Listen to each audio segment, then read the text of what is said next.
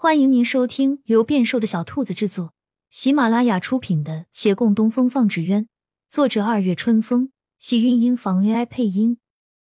欢迎订阅，期待你的点评。第二百九十一集，红渊方诸人已有些不耐烦，而这大半天的等待，结果却是只来了学徒。他们嘴上不说，心里多少不快。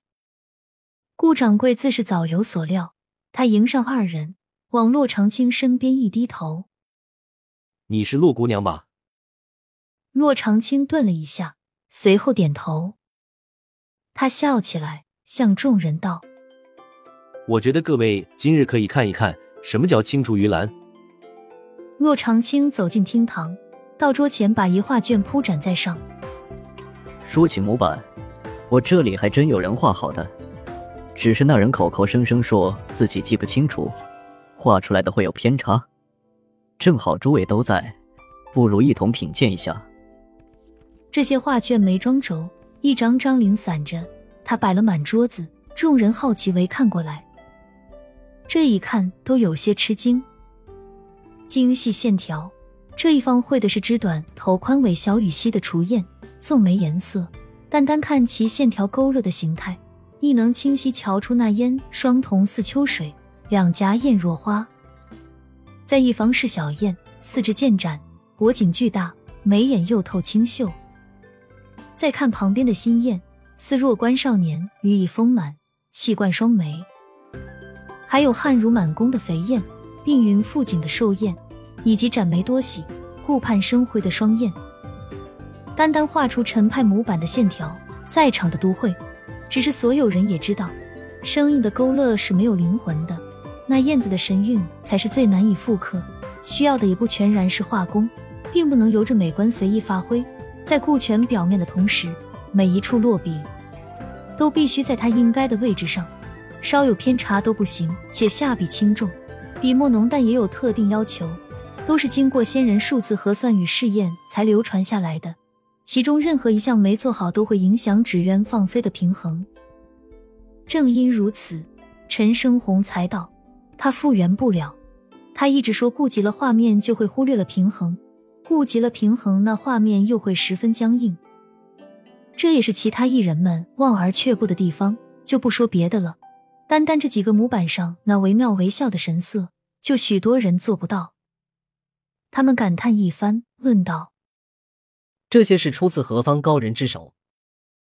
一位你们不认识的朋友，或许不认识，也或许不便告知。他们识趣不再问了，相互议论着。人外有人，只有顾掌柜凑近到他身边，低声道：“到底谁画的啊？外人怎么可能画的一模一样？”他向他一笑：“你画的？”嗯。顾掌柜愣了下。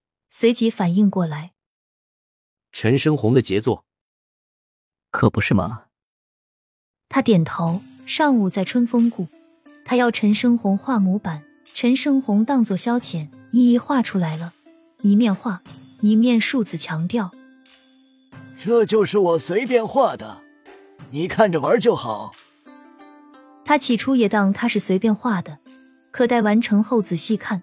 却觉得这与他先前看过的模板并没有区别。当然，肉眼未必能全然看出来。他又拿尺子量了许久，也与他一样在纸上测算了半晌。而后，他暗笑：“陈大掌柜啊，你不是能复原出来吗？”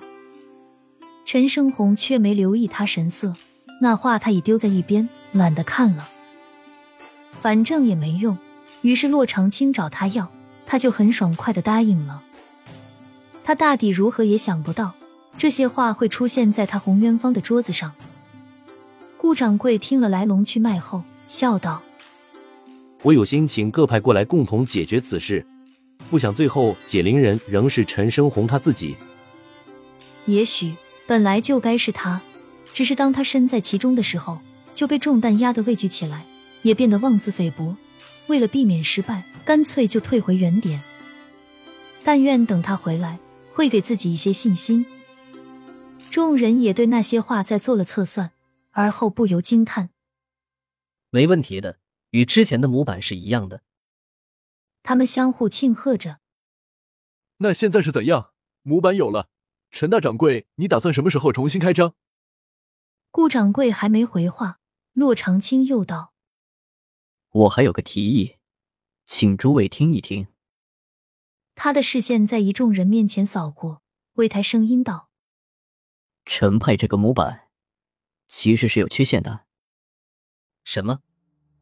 众人不解，议论须臾。有人指着他道：“陈派这模板传了几代，你这个小学徒懂什么啊？怎敢妄语？”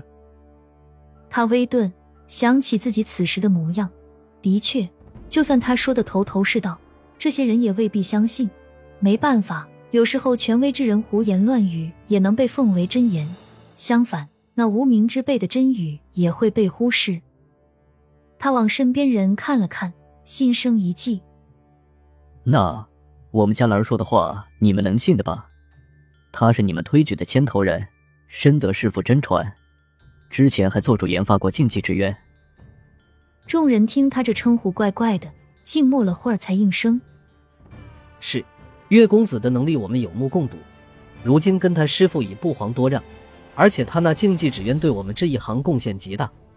若是月公子来说，我们或可作为参考。那兰儿，你来说一说。”他提着心看月兰，这话没提前与他讲。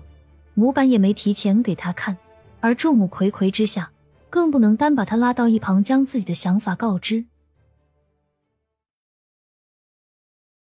亲亲小耳朵们，本集精彩内容就到这里了，下集更精彩，记得关注、点赞、收藏三连哦，爱你！